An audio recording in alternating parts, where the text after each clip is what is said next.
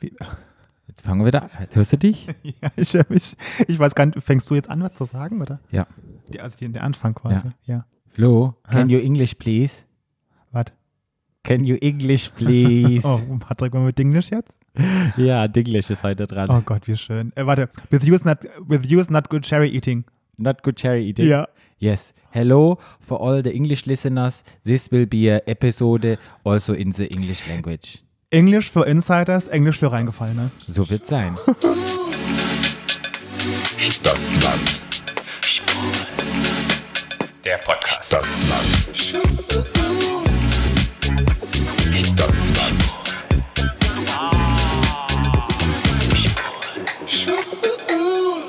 So, herzlich willkommen, Da gibt's ja, weißt du, wo das, das von, was von, von wo das kommt? Otto. Otto, großartig. Otto Walkes. Und da gibt's ja ganz viele Sprichwörter, die man so, die diese quasi eins zu eins ins Englische übersetzt haben, ne? Ja, Ja. richtig, richtig toll. Da gibt es richtig schöne Sachen. Ähm, But- my, lo- my Lovely Mr. Singing Club. Oh, sehr gut. Mein lieber Herr Gesangsverein. But I have to quickly say hello. Will, will you be, will you translate what I'm saying for the people who don't speak English? Nee. Please, you have to. Ja. Hello and all at all the English speaking people. Hallo an all die englisch sprechenden Menschen. Yes, this episode will have English content. In dieser äh, Episode wird Englisch gesprochen. Yes, Unter anderem. yes. But we will make some talk in German first. So if you want to continue with the only English part, so you push the forward button on your device where you're listening. Also wenn ihr, äh, wenn ihr nur Englisch hören möchtet, dann äh, spult jetzt vor. Sehr gut. Sehr gut. So I'm, so I'm changing into the German language again to make the multinational exciting podcast a little bit more exciting. And then we, we come back to the English language later a little bit. Yes. Also, ja, ja, habt schon verstanden. Habt also schon Englisch, verstanden. Englisch, Ja. Englisch kommt nachher wieder. Deshalb, das ist unsere Denglisch-Episode, liebe Leute, weil wir haben einen internationalen Gast nämlich hier und wir haben uns überlegt, wollen wir das alles übersetzen, wollen wir das dubben, aber dann dachten wir so, ach, unser Englisch ist halt doch nicht so geil und ich glaube, so ein Interview... Was ihr auch nach einer Folge wahrscheinlich hören werdet. Ja, wenn die Leute schon mit unserem Deutsch Probleme haben, stell dir mal vor, was Ich, mit ich sag ja mal, ich kann ja nur mal richtig Deutsch reden, Ja. geschweige denn Englisch. Ja. Und stell dir das mal vor und deshalb haben wir uns entschieden, okay, es wird so sein, es gibt einen Teil einfach in Englisch. Unser Gast spricht so tolles Englisch. Versteht Da ihr? haben wir nichts da hinzuzufügen. Ja, und Ja. uns versteht er da auch und es wird auf jeden Fall richtig toll sein. So, zum Glück ist ja auch so, dass unser Gast ja den größten Teil redet Ja. und nicht wir. Ja, das, ist ja gut. Das ne? ist wirklich gut. Ja. Und zwar haben wir überhaupt schon gesagt, was das Thema heute ist. Nee, Unser Thema, unser Gast ähm, wird um Trans wird's gehen. um Transmenschen. Ja, um Und um ganz, Transmenschen. um ganz tollen Transmenschen geht's Und heute. an eine ganz tolle Trans-Frau. Was? Ich, Trans, ich wollte Trans-Mensch Ach sagen. so, ich wollte gerade sagen, du Nein. wolltest was mit M sagen. Nein. Patrick, heiße Kiste. Hast du Nein. gleich mal direkt, direkt heiße Ohren Ja, da habe ich das gezeigt, so, ich wollte, wenn du Mensch gesagt hast, dachte ich, sage ich auch Trans-Mensch. Uff. Nein, eine ganz schöne Transfrau. Das würde ich nie sagen. Ja, Nee, wirklich. Patrick, ich weiß. Ganz, ganz ehrlich. Aber Nee, man, man weiß ja nicht, nicht. aber manchmal Leute- flutscht einem so über die Lippen. Ja, die Leute haben immer irgendeine Meinung, deshalb muss ich das wirklich sagen. Nee, eine ganz tolle Transfrau. Und das Ja. ist eine sehr gute Freundin von mir und glaube ich auch langsam eine Freundin von dir. Ich habe sie jetzt auch mal kennengelernt, nach, lang, nach all den Jahren nach auch mal den allen Ge- kennengelernt. Geschichten und das ist Gina Rosero und sie ist das erste Trans Asian Pacific Playmate Model und sie wird so ein bisschen Sie ist ja auch auf den Philippinen aufgewachsen, muss Ja. man ja auch dazu sagen. Ne? Aber das hört ihr dann alles im Ja. Interview. Deshalb fangen wir jetzt einfach an mal mit unserem wunderschönen Spiel. Das heißt, A bis Z. ja, und da wurde uns vorgeschlagen von dem Wundervollen Peter bei Instagram, der heißt Fotofalke. Vorbilder. Und Mhm. ich glaube, auch unsere Freundin Mia hat uns das auch schon mal vorgeschlagen. Deshalb auch Mia, falls das wirklich so ist. Ich glaube, das ist ein dir. Gerücht. Ja, wir werden es ja sehen. Gut, dann fange ich mal an. Ja.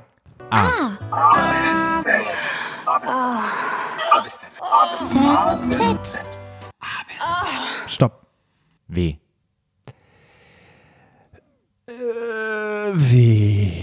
Äh, äh, oh. Die habe ich ja erst. Also das ist, ich habe ja, ich habe ja, muss ja immer gestehen, ich habe ja nicht ein Vorbild. Ja. Muss ich mal, ich habe ja. Ja. mehrere Vorbilder. Hat ja jeder Ja, ne? Und eine habe ich vor kurzem oder vielleicht vor einem halben Jahr erst äh, entdeckt. Und zwar kennst du Wendy Williams? Ja, Diese das ist die Moderatorin? Ist nicht die Nee, Tennisspielerin? das ist Serena Williams. ah, okay. Ich dachte, das sind Geschwister. Ja, Serena und Äh, Vanessa. Okay. Ja, nee. Wendy Williams ist die Moderatorin. Erinnerst du dich dran? Die hatte damals bei Halloween, hatte die mal ein, ähm, ein Freiheitsstatuen-Kostüm an, das umgekippt in eine Live. Ah, stimmt. Die, ja, das ist Wendy ja, Williams, ja, ne? Ja. Die hat ja auch hier Naomi Smalls bei, Bei Drag, Drag Race Race gemacht. Genau, im Snatch. Game gemacht. Ja. Und die habe ich vor, die, ich kannte die schon länger, ich habe die aber nie so richtig wahrgenommen und habe die jetzt irgendwie für mich entdeckt. Und das ist wirklich, die ist unglaublich lustig. Die hat, sie nämlich eine Vorbildfunktion Die hat eine. Daily, die hat eine Daily Talkshow, Ja. wo sie quasi über Promis lästert. Oh, Aber nicht im Sinne von bösartig lästern, also schon b- Real Talk. Real Talk. Also die sagt's, wie es ist. Okay. Weißt du, kennst du, kennst du Leute, die so, die Sachen, die man sich manchmal so denkt, die Leute sprechen es dann aus? Ja, die Leute kennt man. Ja. In Wendy- manchen, in manchen Situationen kommt es aber bei mir vor. Herz auf der Zunge, sage ich da immer. Ja, und Wendy Williams ist, äh, ist so eine Person und die ist unglaublich lustig, weil die auch so echt ist. Ne? Die kommt Ja. aus New Jersey, die, die Show ist in New York und ist unglaublich lustig, sagt ja auch immer, sie hat ja auch eine Perücke an, ne? sagt sie Ja, auch immer, okay. das ist immer Perücke, direkt Perücken. Das ist eine schwarze, People of Color, ne?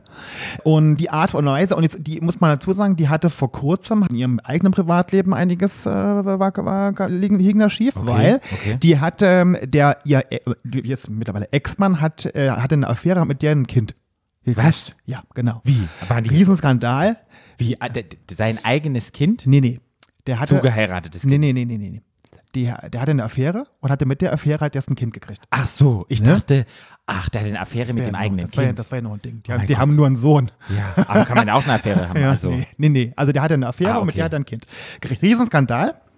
Da hatte sie danach, war sie dann auch irgendwie in, war sie in Pause, da ging es ja so re relativ schlecht, da war es auch in der Show, so ganz komisch immer. Und dann war es ja nachher, hat es dazugegeben, dass sie medikamentenabhängig war, hat sie Mhm. auch in der Show gesagt. Und dass sie in so einem Soberhaus lebt. Mhm. Soberhaus ist so ein Haus, wo so Suchtkranke hingehen ähm, quasi und die bringen den Tag da mit. Ja, ja, ja, ne, ja, so genau. Und also sie ist wirklich real, real, real, real. Ja. Auch mit sich selber Ja. so. Ne? Und das fand ich so inspirierend für mich. Und wie die auch redet und was die so, die, also unglaublich witzig. Und eine meiner Vorbilder, Wendy Williams. Wenn ihr mir bei Instagram folgt, ich poste auch ständig irgendwelche Videos aus der Show, weil die so unglaublich lustig ist. ja, zu Wendy Williams kann ich ja nichts sagen, weil ich ja nicht mal weiß, was sie kommt. Also Vorbildfunktion kann ich nicht sagen. Googelt mal Wendy Williams. Aber da kann ich eine Schweinchenüberleitung machen und Ja. kann zu Wendy kann ich irgendetwas sagen. Zu Wendy? Und, ja, ich habe die Wendy Magazin habe ich immer als Kind gelesen. Mit den Das war- Pferden? Mit den Pferden, genau. Und fand das immer ganz, ganz toll und habe damit die Wendy gelesen. Und vielleicht gab es da auch mal eine Situation, wo ich in, in, mal für so eine Agentur gearbeitet habe und dann auch mal bei so einer Wendy-Foto-Love-Story irgendwie dann mal vorgeschlagen worden bin. Und ja, das, Warst du da das dabei? können wir dann mal. Da sage ich jetzt nichts dazu. Hast du, Das Wendy, hast du eine Wendy Football-Story gemacht? Mal, mal wissen. Ich war in der, also ich würde in der, der engeren Auswahl, muss man sagen. Und dann bist du aber nicht, bist nicht genommen worden. Ich weiß es gar nicht mehr, wie es denn letztendlich war. Es war, glaube ich, ähm, ich habe 800 Euro gekriegt und ich war noch Mark. in einer. Nee, es waren Euro. War schon Euro. Waren schon Euro. Und den Flug nach Österreich und keine Ahnung, nee, die Zugfahrt nach Österreich und alles. Und dann habe ich bei der Agentur dann abgesagt, weil ich ganz neuen Job angefangen habe und war ganz frisch auf dem Jobmarket und jetzt bereue ich es ein bisschen. Ja, sonst wäre ich jetzt ein Wendy Girl. Aber was, achso, Ein Wendy Girl wäre ich dann. Wendy Fotograf Story. Patrick, also hier in dieser Wohnung tun sich heute Abgründe auf Ja. hier. Und dann, dann sind es einfach nur Yoga-Klamotten gewesen. Dafür habe ich dabei gemodelt. Mit dem Aber das passt doch, aber das passt, Passt doch auch total mir. oder? Als hätte man damals schon die Agentur gewusst, die dann gesagt hat, hey, der modelt für Yoga-Klamotten, als Ja. hätten die schon gewusst, hey, der nee, entwickelt mach sich. den, mal, mach den mal nicht bei die Pferde, mach den mal zu den Yoga-Klamotten. Ja, ja. Ja, Patrick, das Ja. ist da, da Das fing es das an. Da fing Okay. das Universum an, ja. Du bist dran? Mhm.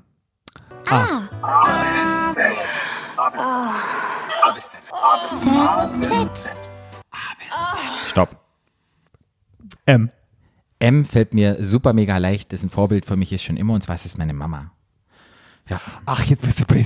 Ich dachte, wenn die Williams kommst du mit der Mama. Ja, aber ich muss wirklich sagen, ich habe nur mal so über, wenn ich so überlege, meine Mama hat echt eine Vorbildfunktion für mich, weil meine Mama ist eine Frau, die hat, die Familie hat drei Kinder großgezogen, hat nebenher war sie noch Firmen, hat sie, mein Papa hat eine Firma aufgebaut und hat ihn da noch unterstützt. Und meine Mama ist echt eine, die bringt immer alle an Tisch und die hat immer ein Ohr. Und ich muss wirklich sagen, wie die das alles geschafft hat in ihrem Leben und was die annimmt und ohne großes Murren und, und Zucken und irgendwie sich beschweren. Nee, muss ich wirklich sagen, meine Mama ist ein, ein riesengroßes Vorbild für mich. Und ich glaube, das ist bei ganz vielen so, dass die Mama ein Vorbild ist. Und ich habe mal da auch einige Züge angenommen, wie zum Beispiel, wenn jemand kommt, dann gucke ich immer, dass die alle versorgt sind und dass immer alles, was da ist. Und Kühlschrank ist immer offen bei mir und bedient euch. Und bei uns ist es einfach so dieses fürsorglich sein und jemand bemüttern. Also wenn da jemand zu uns nach Hause kommt, meine Mama ist echt, muss ich wirklich sagen, auch bei meinen Freunden, dass die da immer kommt und wirklich probiert alles zu machen, dass da wirklich alles da ist, was die eventuell noch brauchen könnten. Und jetzt mittlerweile ist es dann Mandelmilch, Sojamilch und normale Milch. Es könnte ja sein, irgendjemand möchte ja eine Ja, spezielle die, Milch hat. Angst vor dir, Nein, dass du ausrastest, wenn nicht du ich, keine Mandelmilch wenn kriegst. wenn dann, wenn dann auch Gäste also einfach da sind. Und das ist bei mir auch ein bisschen so, dass man immer guckt, ja, das habe ich von meiner Mama gelernt. Das ist echt ein großes Vorbild für mich, wie sie, ja, wie sie das managt und wie sie das macht. Ja, Das muss ich sagen. Vorbild Mama. ja, Bei dir? das verstehe ich. Also ich meine, meine Mama ist ja nächstes Jahr, das ist schon 20 Jahre tot. Ja. Nächstes Jahr. Und wenn es überhaupt irgendein wirkliches Vorbild in meinem Leben gibt, dann ist es natürlich meine Mama. Ja. Ich bin quasi wie meine Mama. Ja. Also so- so erzogen und so, Ja. so wie ich, wenn wer mich kennt und wer mich hört äh, und so wie ist, war auch meine Mama. Vielleicht ein bisschen, bisschen besseres Deutsch, ein bisschen langsamer geredet als ich. Aber alles das, was ich heute bin und werden äh, soll und ähm, geworden bin, ist alles meine Mama schuld. Ja. Das ist Ja. sehr schön. Ja, ne, und, weil die mich auch das, ja, Ja, Ja. Nee, ich fand es auch ganz schön, als du mir gezeigt hast, als ich bei dir zu Hause war im Sommer, ähm, könnt ihr folgen auf unserer Stadtland Schwul Page, wo wir Ausflug in Saarland hatten und da habe ich ja auch, war ich ja auf dem, auf dem Friedhof, wo deine Mama ist und, Und war da genau. nochmal und Ja. hab mal so kennengelernt, wo, sie, wo, wo du groß geworden bist und das war auch alles ganz schön. Und es ist auch wirklich, so muss man ja auch wirklich sagen, das, äh, die ist ja so, meine Mama ist ja, ich denke jeden Tag an die.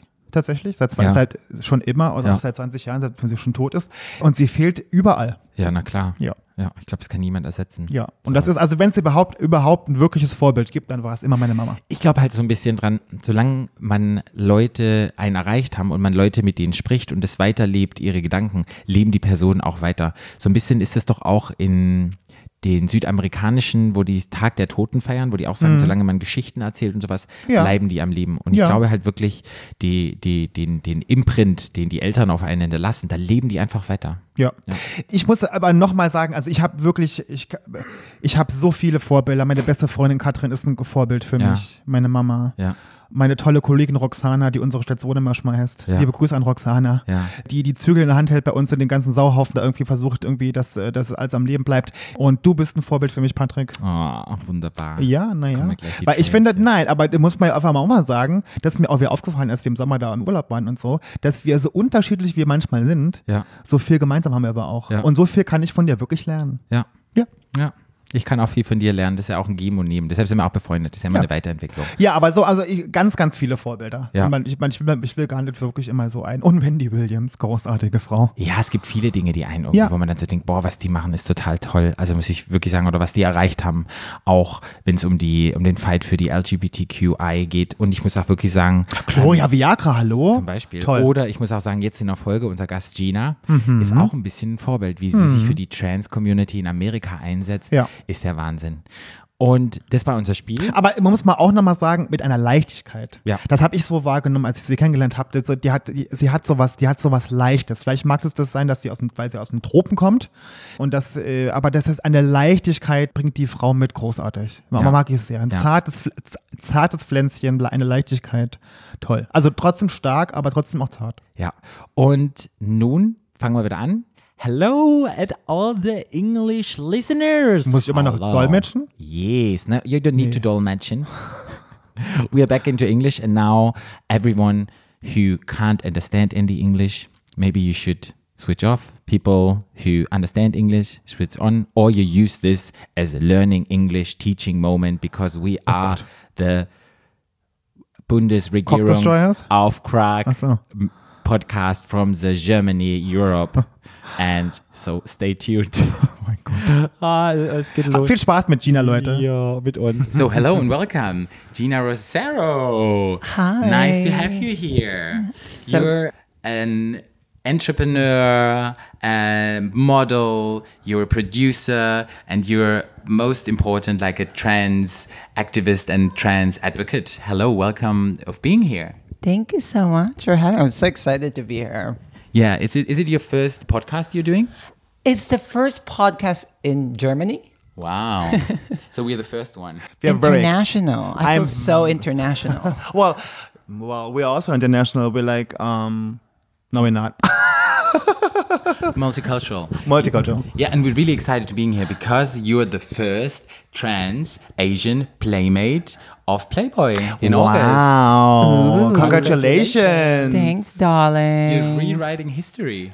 I'm so excited to be rewriting history. It's such an honor. Yeah, it is definitely an honor, and I, I'm really excited that you, yeah, that you're that you're in the Playboy. Wow. Well, I can see that. I have to say, I can see that. I, when I see you, I was like, mm, mm-hmm. I was like, mm-hmm. she's hot. She's a hot. She's a model. She has to be. She belongs there.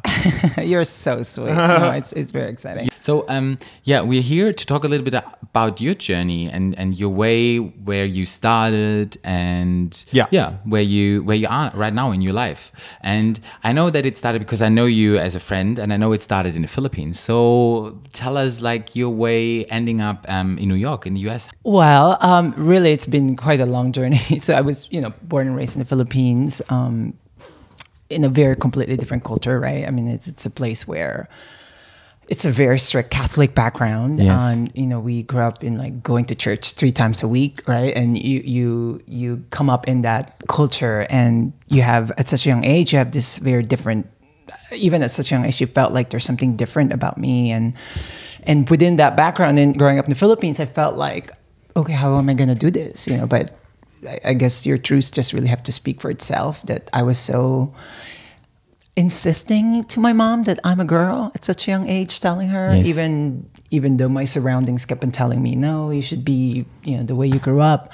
But I think the the thing that really made it so, I guess, powerful for me to express that. Like I was growing up in the Philippines and I would walk around their house and I would always wear a t-shirt on my head. Yes. Or like a blanket. Just And some gorgeous hair. or- Like we all did when we were younger. Exactly.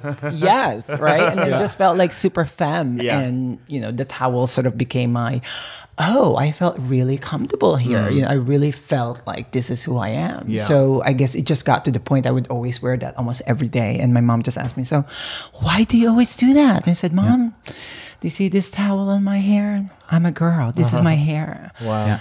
Yeah. And then at, I did that at five years old. And Okay. yeah. So, and was it then uh, uh, like your mom was really supportive, and, and how was it with your dad? And do you have sisters and brothers? So I'm the baby. I'm the youngest. I have a brother and two sisters, Yes. and yeah, grew up in a, in a big family in the Philippines.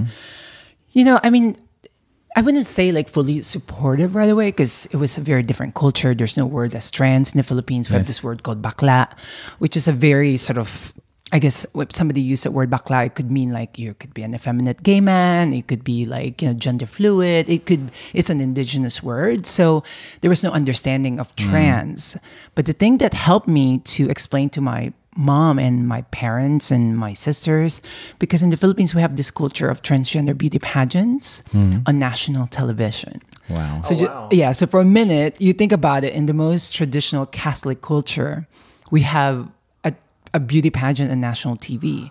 Well, that's so good. I love that. Yeah, it's it's very it's it's a contradiction in a way. Um, so I remember um, watching one of these pageant on TV, and I kept telling my mom, "Mom, I want to be like them." You know, the fact that I could point out to them that, like, "Mom, I want to be as glamorous as them. I want to be just like them." Like that vision that she could see who I could be. It, it made it clear for her. You know, obviously there's no information of how to do that. I just I just felt like I want to be like them. There's like a big like I've been to the Philippines and I was called Bakla as well. So Yeah.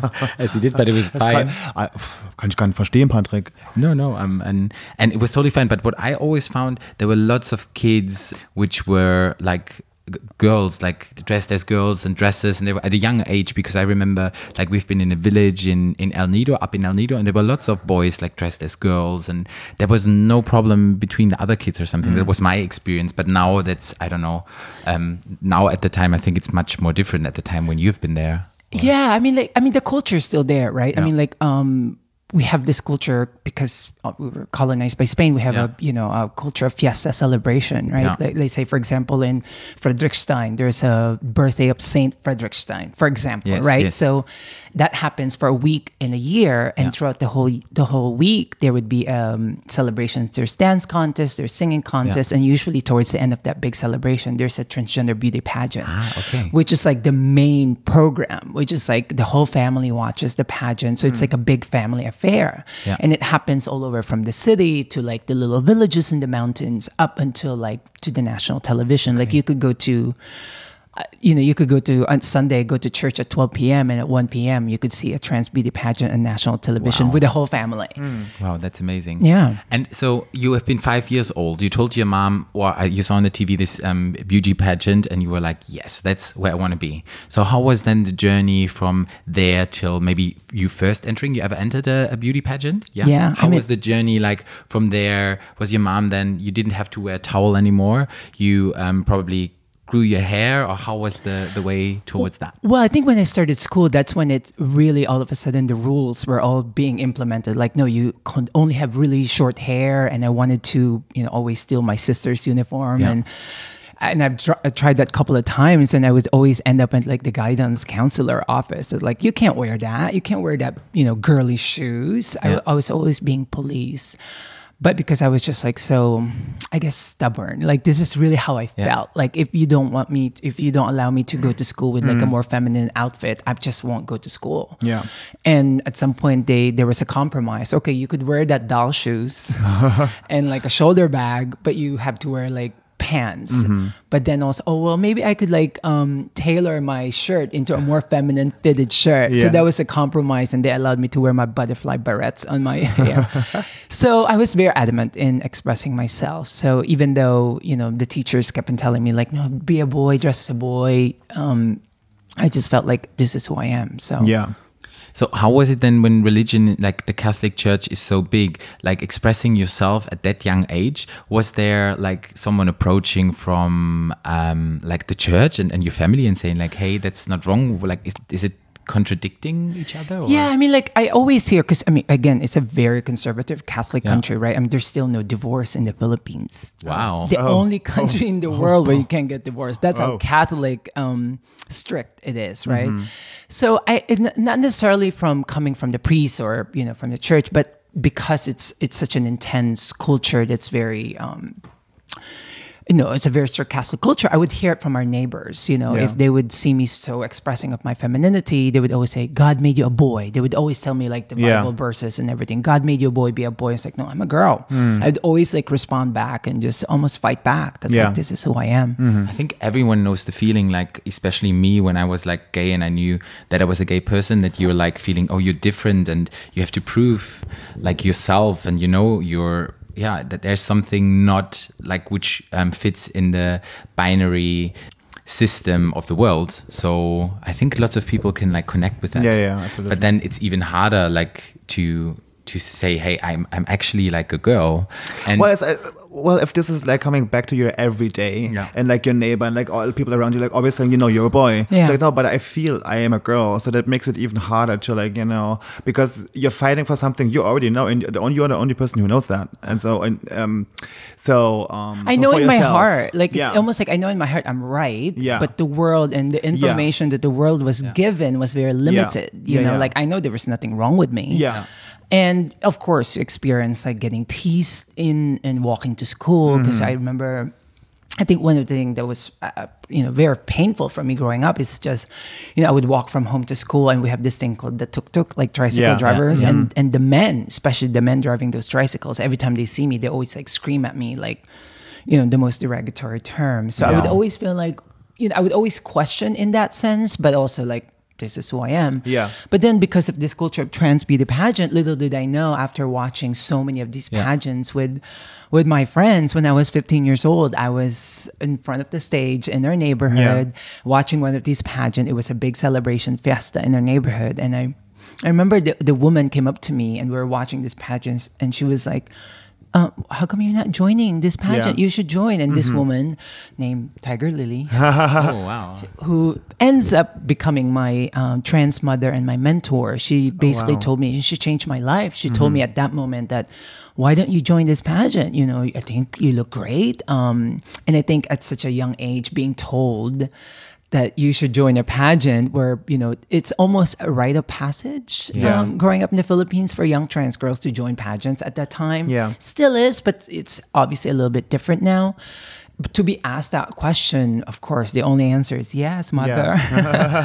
and I joined the pageant, and that first pageant, I ended up winning second runner up. Wow. Best in swimsuit. how old were you? And best in long gown. Wow. I was 15. 15, I was still in high school, and I remember going to school the following day just in full of joy. And I had my sash with me, and Yeah.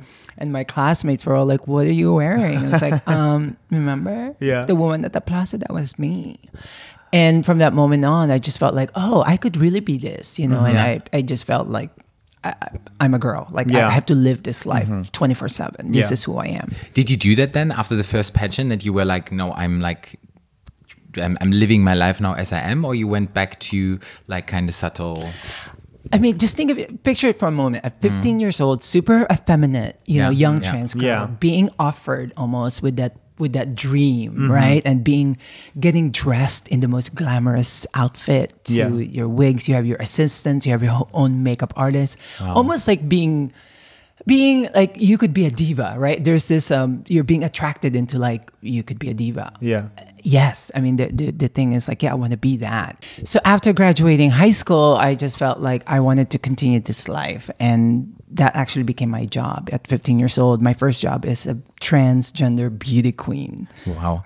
Did you continue from the first one, like doing all the the the what is it called the Pageants? the pageants? yeah i became the most prominent trans beauty queen at Wow. 15 years old at 15, even I, I remember there's even different categories for like non-professional beauty pageants for trans Yeah. girls and but professional.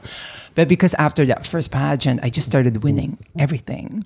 And at 15 years old uh, i would join like you know the younger um, trans pageants and i would people would always protest it like no she's a pro. And like i'm 15 years old because in a way because i was so lucky i was groomed by like one of the best um it's it's sort of like the ballroom scene there's different houses there's different Yeah. groups you know Yeah. i was in the house of, of tristar you know? And and I just started winning a lot of things, and I learned quickly, you know, how to project myself on, on stage, Yeah. you know, your image and how you walk, how you answer question and answer, and it was it was addicting, you know. I Yeah. was making I was making money at 15 Wow. years old. That was my first job. I mean, Well, also I think it's like important that um, you make the experience that, that someone is like think that you're pretty and that they like you and that, uh, like how you look and how you act and how you present yourself. That you like get that experience that that you're good, you're nice, people like you. I think that's very important to like everyone, but especially like when you come out as, as trans. I think. Yeah, it's like Yeah. the first support, or you get then. Exactly. It's like the second, it's my chosen family, right? Yeah. I have my family and they became like, you Yeah. know, I mean, that was a formative years in my Yeah. life, right? 15 to 17, you're learning so much, you're open Yeah. to experiencing Yeah. so many things. And what could be a better formative years for me Yeah. because I was living in the city at the time, but every sometimes we would go and join pageants all the way up north in the Oh, Philippines, cool. Up the mountains. all the way up to the mountains and the radio stations in Chinese, Taiwanese already. Wow. You know, that's like how far it was. And we had to travel in a bus and travel for like 10 hours just to join a pageant. Oh, and wow. And that was a perfect training ground. Wow. So you did that then from 15 till 17 and won basically lots of pageants and became more secure in yourself and finding yourself. And what was then happening when you were 17? Like, did you continue the journey or was there something where you're like, hey, I, I, I want to go further? What was the. Yeah, I mean, at 17, you know, usually the trajectory of like a young trans girl joining pageants after you've done a couple of years, usually they end up going to Japan and they would Yeah. work as an entertainer in a mm-hmm. club. And in a way, you would continue that life, that glamorous life, Yeah. joining pageant, but you're in a club, you make more money. Yeah. And most of the trans girls that I know, they would make money and then they would send money back home to the Philippines. They would build houses for their mom. Like that was mm. the dream that I wanted. You know, I wanted Yeah. to continue making that money. Yeah. But then because my mom, my mom's side of my family has been in United States, so I knew there's always a possibility that I would move to United States. Yeah. So when I was 17, my mom called me. You know, he, she was already in um, in United States, and Mm. she called me that my petition, my green card, is now ready, and that I could now move to United States. Yeah, okay. And initially, I didn't want to move to United States because but the first questions I asked my mom, "Is there a trans beauty pageant?" and she's like, uh, "No, there's no trans beauty pageant." So initially, I didn't want to move there. Yeah. But then my mom, who's who definitely obviously loved me and and just want me to be with her and for me to have a good life, she Yeah. researched this very specific policy called gender recognition law. Okay. Which is basically a law that allows trans women to change name and gender marker on your legal documents, meaning Okay. you could be recognized as the woman that you are. Yeah. Something that was still not allowed in the Philippines and in many countries all over the world. So when she told me that, I was like, oh, I'm moving there. You know? So when you got your green card and stuff, when you went into the US, you went with the female gender marker in your passport and everything. Not not not right away because Okay. like you have to move first to the United States and you have to go through the process. You know, we have to you know file this paperwork. So you have to go to the court. So okay. all these hurdles. Okay, yeah. Of yes, there's a, such a bureaucracy of Yeah. like I just want to be who I am. Yeah. And but you have to go through this process of like you know legal um, court court Yeah, yeah, filing and all yeah. that stuff. And I did that, and I think once I've done that. I just, I just even more felt secure, you know, because I'm recognized as the woman that you are. I mean, like even just the fact that like I'm showing my ID to, I don't know, get a drink or, or anywhere. Like every Yeah, time you show your course. ID and then you Yeah. present as a woman Yes. and then your ID, it's always an opportunity of confusion for people or or the people that are obviously not as accepting. It's an opportunity for for Yeah. them to do something bad to you. So Did you change? You changed your name, right? Yeah. Yeah. Yeah. What, yeah. Uh, like who picked that name? Like was that you or like did you always already gave you? long story. I mean, like the Gina is like this celebrity in the Philippines that was sort of imagine there's um there's a channel called MTV, right? So we Yeah. have that version in the Philippines, and there's this show about the this group of like cool girls living in like the high school life, and Yeah. one of the characters' name her name is Gina, and Yeah. I was like I wanted to be her, so I name even in high school people call me Gina already because that's my character. Yeah. But then when I was actually filing my name, my mom said like, don't just spell it G I N A, make it different. Put two E's, you know, like Geena Davis. I was like, oh, cool, great. Yeah. And that's that's what I did. So I even obviously did it with my mom. Nice. Yeah. Yeah. So basically, when you came to the US, you lived with your mom. Where did you move? Like um, East Coast or West Coast? Or Yeah, so I first moved to San Francisco. San Francisco. Yeah, Oh, yeah, that's nice. which is also, I mean, a very accepting place in a Yeah, way. yeah. You know, I mean, to be in that place. Mm-hmm. But also, I was seventeen. You know, I yes, I spoke English, but not really like. Yeah. it's a very formal English education that we Yeah. Mm-hmm. learned. Like I didn't know slang, you know, like young English, Yeah. you know. So I, I struggled a lot, you know, in a very different culture. Like I didn't have a trans, you know, family right away in San Mm-hmm. Yeah. Francisco. So that presented the challenges. Um, But in a way, obviously, to be with my family was was a was a gift. the thing I know about San Francisco is quite open. You have been there. I haven't been there. Like um, My with, ex- with drag queens, Yeah. My, trans. my it's ex like, is from there. Yeah. I mean, it's a very historic place, right? Yeah. I Yeah, mean, like so much of the happen. revolution. And I have to say, it was. I mean, I was a little bit overwhelmed. I was like, it was a little bit too gay for me because he lived in a Castro, and the Castro was like, you know, Yeah. all the gay, you know that. Um, and, and I was there. I was like, "Ugh, I don't know if I need like a gay butchery, a gay bakery, a ba- you know, a gay cinema. Because like, I don't.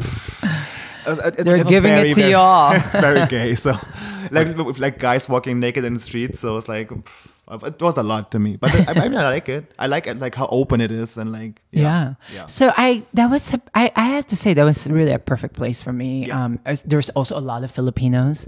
Yeah. In Mm-hmm. um San Francisco specifically, there's a city right outside San Francisco called Daly City, which is like Little Manila. Ah, like literally amazing. everything in Manila was there. So it felt closer to home. But then when I started, you know, having different friends, you know, I felt like still an outsider because I still couldn't understand like, Yeah. you know, some proper English or mm. the slang English. And I remember, you know, meeting my my gay best friend who was like, "Girl, you need to know proper English. You know, like let's listen to Destiny's Child. You know, so you know all the like the young English Yeah. because I was so formal. You Yeah, know, yeah, in, yeah, my, in my the way I spoke. So And what happened next then? You, so you come to the US, you get your new passport, your new name, like basically your whole life kind of starts. Or was it? A, how how did it feel for you? Like yeah, it was really refreshing and. Obviously, mom also coming from a very traditional background, and again, nothing wrong with it. Mom wants you to be a nurse or an accountant, yeah. Yeah. Yeah. and that was in a way expected to a lot of obviously Filipinos um, in that very traditional family. I just know that's that that was not for me. I think the bigger dream, sort of like how do I continue that life that I was living in the Philippines? So the bigger dream is like I wanted to try modeling because I've always dreamed Okay. of wanting to be a model. Yeah. So. I, I tried a little bit in San Francisco with like different Mm-hmm. agencies, but I was just like, I was given an advice that like, if you really want to do this, you have to move to New York City because Yeah. like Okay. that's the place to do this and really Yeah. to give it a shot. So I decided in 2005 that like I have to do it all the way. okay. I moved to New York City in 2005. And how oh, how old were you? I just turned 21. Oh, wow. So imagine 21 years old, just moved to New York City. Yeah, yeah, yeah. Trouble is happening. So it was like four years in San Francisco. Acclimatize? No. yeah, I mean, yeah, Yeah, you yeah. you, you then- get familiarized Yeah. with, you know, Yeah. with the culture. Yeah. So I, I, I- yeah, I mean, 21, you know, I, Wow. I, I wanted to give it a shot in New Mm-hmm. York City. Obviously, in a big place like New York City, even presented a much difficult challenge. You know, I barely know anybody. Yeah. I know a friend of a friend Yeah. that told me that like moved to New York City, meet this friend, and you know all the stories of like moving to New York City. Yeah. I remember finding an apartment at Craigslist with like just my bed and a side table, like a roommate, like all the way in like you know a very a very far place and um Yeah. it's also a very very different city but Yeah. I, I had a i had a dream i had a big dream um that, it, that i really wanted to be a model but also this is 2005 completely different time Hmm. at the time obviously there was not an out trans fashion model Yeah. at the time so i made the decision to if i'm going to model i won't tell my model agent that i'm trans Okay. Oh, yeah. and because I've, I've, I've learned a little bit of the history at that at, Yeah. at that point like a lot of the trans girls that were that were modeling when they got outed by the press their careers disappeared Mm-hmm. so in a way they were my inspiration but also i was afraid of what what happened to them might happen to me Yeah. so yeah i mean like i started modeling right away um So you got an agency? Like I got right an away? agency. Wow. Mm-hmm. I, I got with Next Models, and obviously they were they were amazing. And you know, I I worked with different agencies, but Next Models was like the one that really Yeah. like represented me, a very you know established one of the Yeah. bigger agencies. And I started working, and I was working, and I remember even at the time I was working at like some hostessing job, but I just kept on working. That I felt like you know what, I could now really fully commit and like leave my hostessing job and and and just model full time. Yeah. And I really, really take a risk. You have to go all the way. I mean, I've been working. I mean, I work with many different like cosmetics company. I mean, I, I think just the journey itself, um, because I was modeling. Yes, I was working as a model. Yeah. Even at a point like working with uh, so many different brands that, Okay. that like I felt like my my my childhood friends would know. So, in a way, yes, I was modeling. I was working, but I was also living this double life. Yeah. You know, I was so afraid that you know if I do a big job or like a global campaign, someone might say something. Yeah. Yeah. I even remember going to my agency and they told me like, yeah, this campaign is going to the Philippines. They're gonna have a billboard on top of like this Yeah. place called the place where I grew up. And I was like, oh crap, what am I gonna do? So I, I actually said no to the job, Yeah. you know, because I just had this thought process that like the Yeah. bigger the job that I do, the bigger the paranoia that Yeah. somebody might find out. Mm. So I, I guess for many years I just I, I've had enough, you know. Mm. Like it does something to your psyche that like you're always hiding, but you Yeah. want to be out there. Yeah. I mean, you're you're living in a, in a very public life as a, as a fashion model, you know, you know, doing cosmetics campaign. You're out in public, so I always was, would would just go home and thinking that like, oh, tomorrow there's gonna be a news tabloid about me Yeah. that like Geena's trans and my career would disappear. Yeah. Okay. You had like a, a TED talk. That was the point where you said like, "Hey, like I won't get outed from other people." When mm-hmm. you made the decision, um, I'm outing myself as a trans woman. So how Yeah. how did that happen? So you modeled for how many years in New York? So this is seven years at, at that point, and I think a year before 2014, I just I was going through the process of like, do I come out? What, am I ready to come out? What's gonna happen to my career if Yeah. I come out? So I, I there was a lot of back and forth of like what I wanted to do, and you know, it, it, it got to me. I even had eczema all over my body because like the stress of, of, of wanting, literally the stress was coming out of my Yeah. body. And I guess also at the point I was, it got to the point that I was ready to tell my story. You know, I think after I made the decision, I would, like nothing could stop me. Can I ask how old you have been exactly? I was 30 years old when I decided that. when I you, when you said decided. that okay because like with me it's always happening in seven like every seven years you have like a major change like um and and sometimes it's funny and it, is is it also not um what is it called lunar eclipse or something when you're like 28 till 30 where you do like big changes when you come on full circle with the stars and planets you're born or something I heard about something Yeah. around that. Yeah. Um, for me, it was my eczema. the eczema was like all over my body. Yeah. It was, I mean, at some point, my dermatologist thought I had scabies Ooh. because it was so much in my mm. body and the stress. And Yeah. I just, I, I- I had a breakdown at my dermatologist's office. Okay. Like, I need to listen to this eczema. Yeah. so I just felt, okay, if I'm gonna take this risk, I have to just go big or go home. So I, I told myself, what's the most powerful platform there Yeah. about telling your story? I mean, TED Talk is the most powerful is, platform yeah. Yeah. to tell the story. And I know a friend who had spoken at TED. I reach out an email and say, oh, I'll introduce you to them. And next Yeah. thing I know, I was being interviewed by TED that like, this is the first time we're going to be talking about this on the main big TED Talk that happens once a year. Yeah. And they said, This is a story that we're ready to talk about. What a perfect timing. So, and I've never given a public you know, a Speech sp- before. a speech before. So, just we're going to give you a, a speech coach. And it was a journey. And then I just felt like when I did that, I was freeing myself. I didn't really know what was going to happen after the TED Talk. So you come on a TED Talk. You like how many people are in the room? How can like I know the TED Talks. You can definitely find this episode on TED Talk when you when you Google TED Talk Geena Rocero if people are interested in it to see it.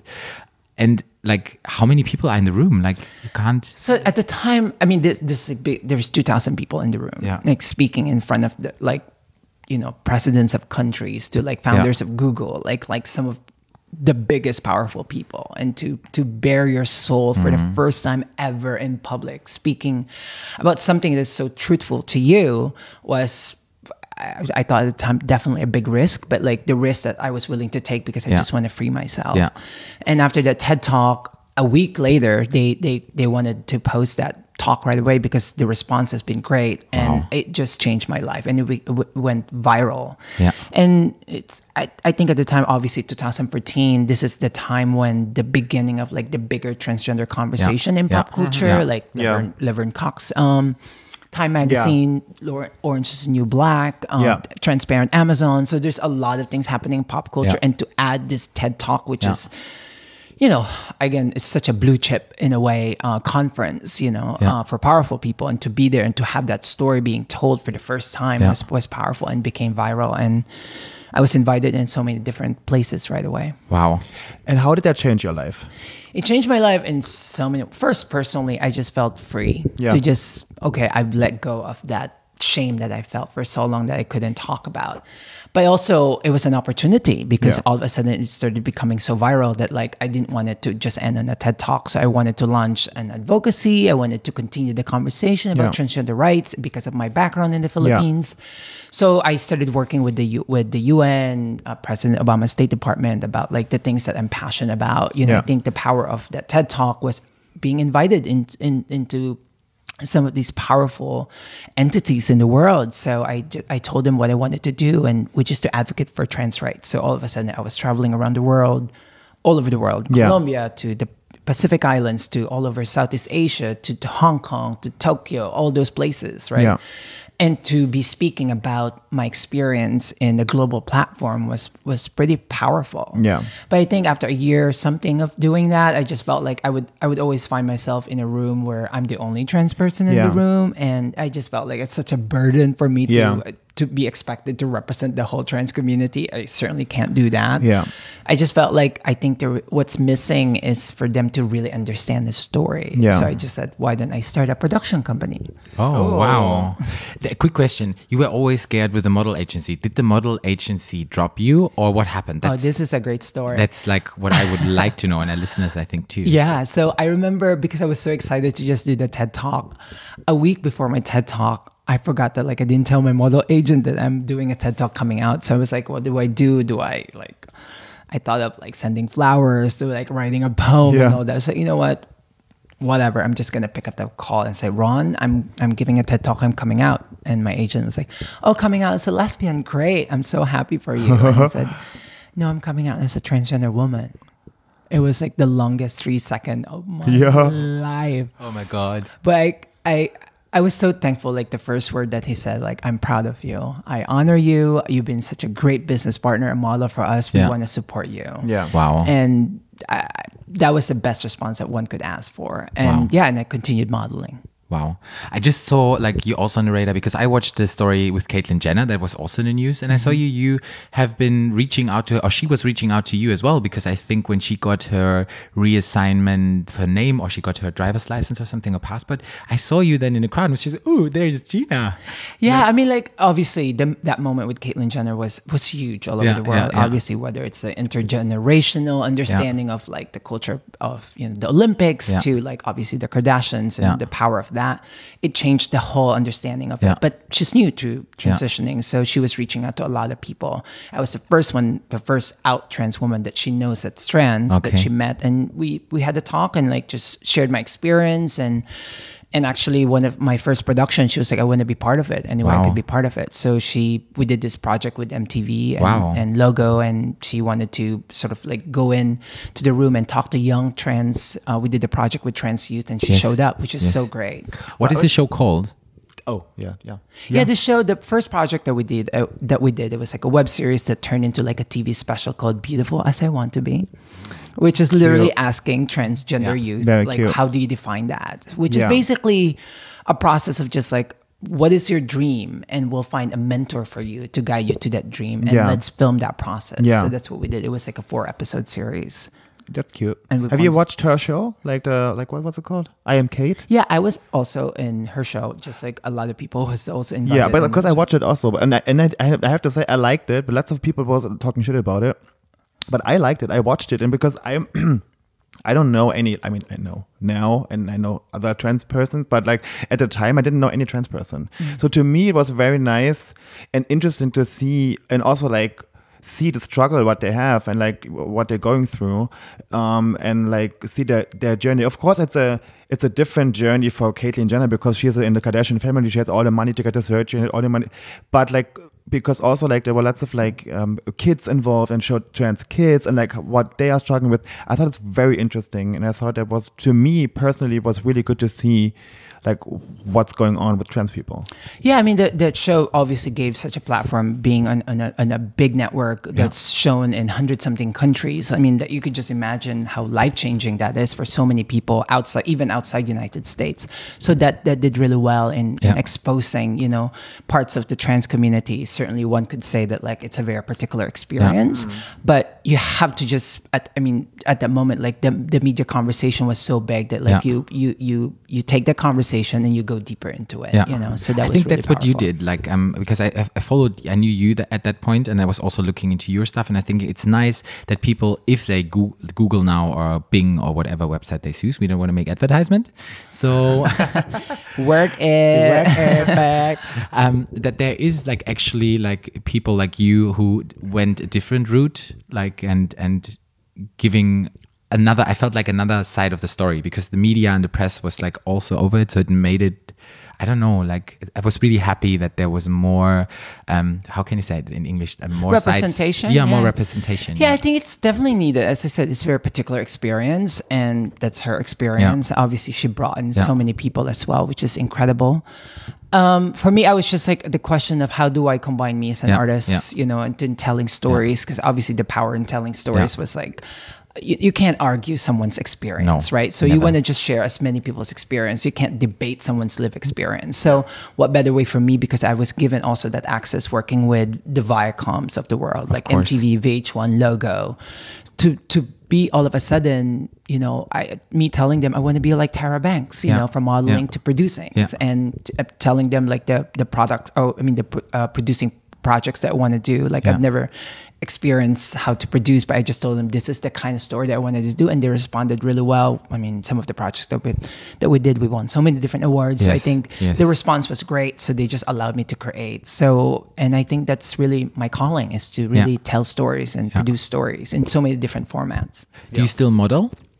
I still do. Oh. Yes. And you're a fierce model. I mean, it, for me, it's storytelling, right? I mean, like Yeah. me walking down that runway, I feel like I'm telling a story, which is basically I'm the first bitch in this runway, you know.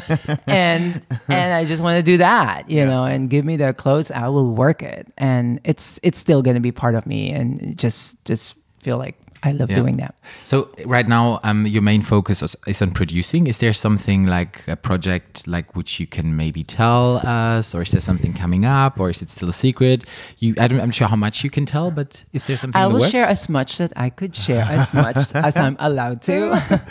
well, I'm I'm interested because of my experience. I'm from the Philippines in a completely different world from you know growing up in the Philippines. So I always there's there's a travel story. There is something about a competition. I mean, there's many different projects that I'm pitching with like the big networks. So Wow. Nice. Amazing. And now from all this production, how did it happen with being on the Playboy? Like this is like amazing. Like you're actually doing history. Like when you told me, I was just like, wow, this is like Patrick changing was the like, world. "Oh my god, Geena's on the Playboy." I was like, "Oh my god," she was, t- and was telling everyone. It was like everyone was like, "Well, great, like great, Nick, yeah." you're so Well, I can't wait to see it though. I, I get to show you a little bit in a little bit. I'll give you a little preview. Um, so I received a DM Mm-hmm. on Instagram. Wow, that's how it works nowadays. Yeah. And I couldn't believe it, you know, because I just felt, what is, I mean, obviously, the first thing I checked is it's an account with a blue mark. Yeah. Is this really real? like, yeah. And it's it sounded real, but even the fact that like I received an email saying like we want you to be being offered as a playmate right away, and because they followed my work and they've seen my work on Instagram, and I guess it, it goes to tell you that like you'll never know who's watching you online. Yeah, that's true. and yeah, and then they, we had a we had a meeting, we had a call, and it was confirmed right away. So that was I still just in awe of to be part of such an iconic brand. Yeah. But even more so, you know, I like. I, I was growing up in the Philippines in 1991. I remember seeing the cover of a magazine. This Yeah. this famous trans model named Caroline Cossey. Her stage name was Tula. Yeah. She's an English model, mm-hmm. and she was in a Bond movie. She had mm-hmm. a, like a walk oh, and roll, and somebody outed her in the early 1980s, and her career disappeared. She was a big model, mm-hmm. but then Hugh Hefner gave her a chance in 1991, being on the cover of Playboy as a comeback story. And I remember looking at that magazine, telling my trans mother that I want to be like her. And to now, what a full circle to be part Yeah. of that family and to be now in communication with her. Yeah. It's just mind boggling. Like, I couldn't believe that this is really happening to me.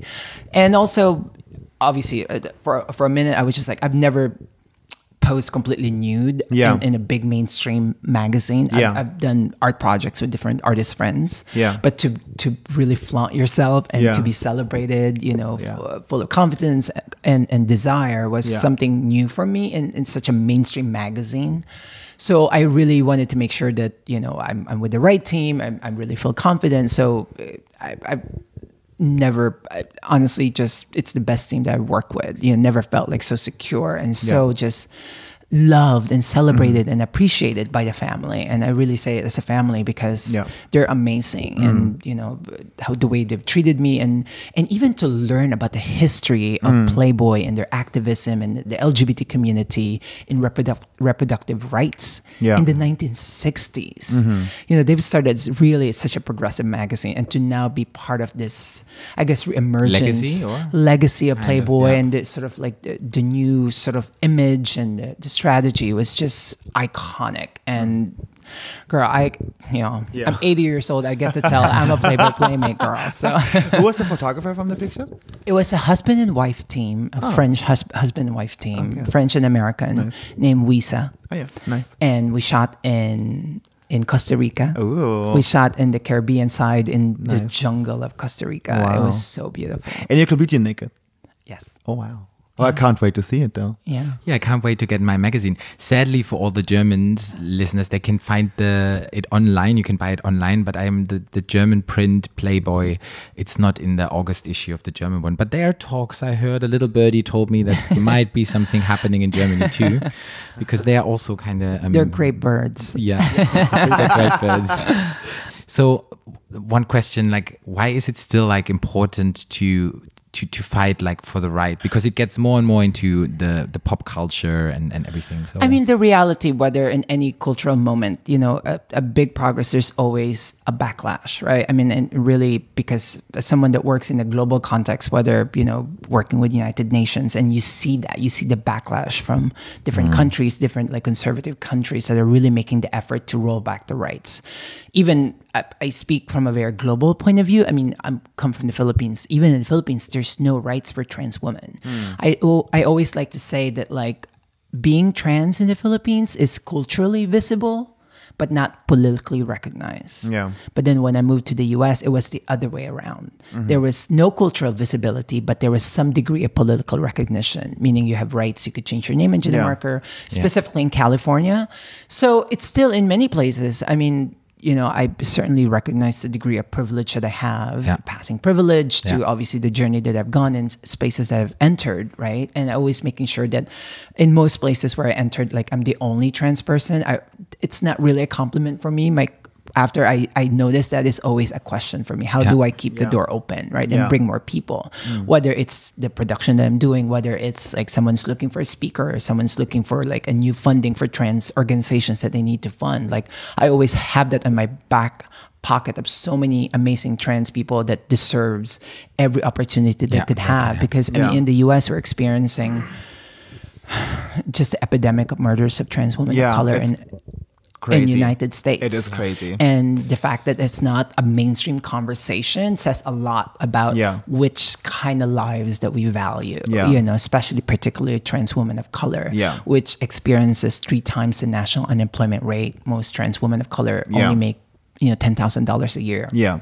So yes, there's still a lot of works that needs to be done. Yeah, that that's actually so true. Well, but it's important that it, that there are like people like you who are like coming out at some point, showing the people, okay, you can be trans, you can you get the jobs if you if you want. So it's like it's to have like a like a role model like you to like show the people, okay, it can be also good and like there's nothing wrong with it, and it's like you know, I for me it's just because I, I come uh, from the Philippines that I mean we grew up poor in the Philippines Yeah. like like I can't escape the fact that like that was my journey so for me when I'm really entering spaces like I just tell my story right and like those stories comes with so many different types of people that Yeah. that deserves as much as as what I've had Yeah. so I'm I'm very aware of that yeah, Wow.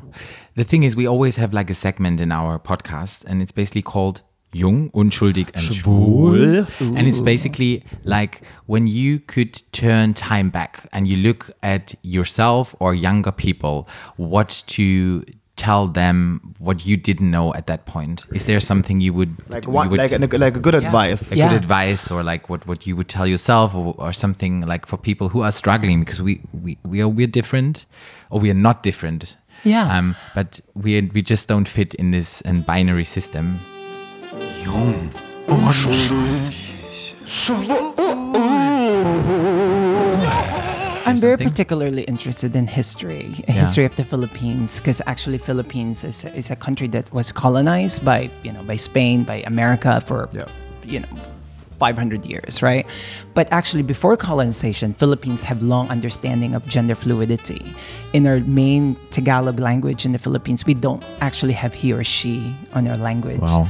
So I, I think I when I tell young trans girls about um, about some advice or their history, I always just tell them that like you have always been part of history. Okay. That there's people like you even the, at the beginning of time.